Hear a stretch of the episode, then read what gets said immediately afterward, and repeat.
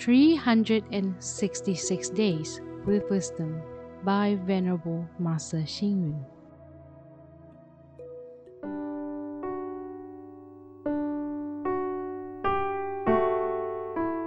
January 26. Birth is the effect of our past lives. We need to alleviate it. Old age is the principle of impermanence.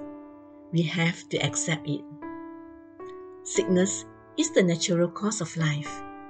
We have to bear with it. Death is the transformed process of senses. We have to face it.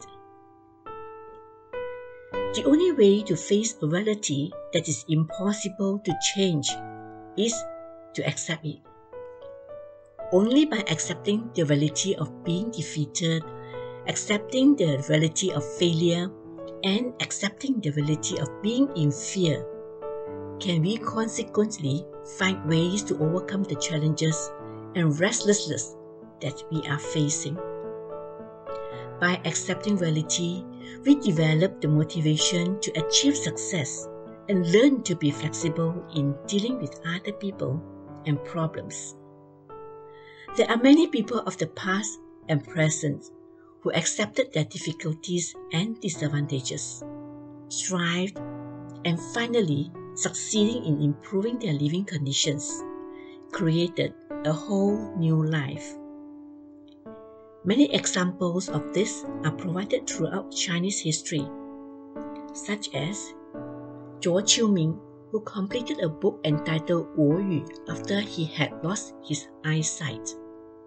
Sima Qian, who compiled the historical masterpiece of Shiji in prison while suffering severe torture. Others include Zhou Wenwang, who interpreted the ancient divination symbol when he was imprisoned. Confucius completed the book Chun Chunqiu when he was traveling from country to country.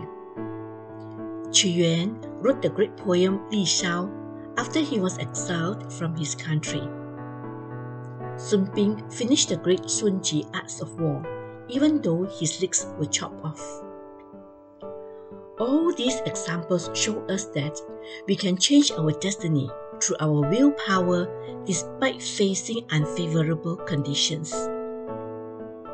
Accepting reality does not mean being pessimistic.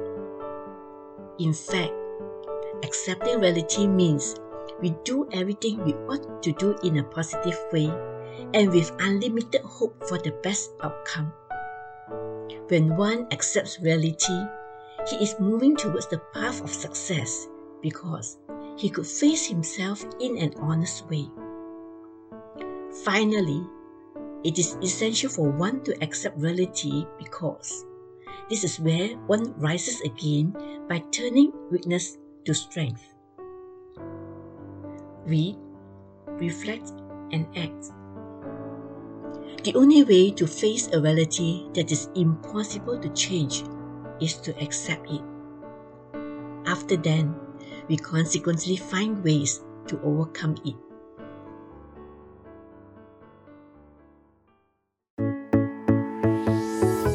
Please tune in, same time tomorrow as we meet on air.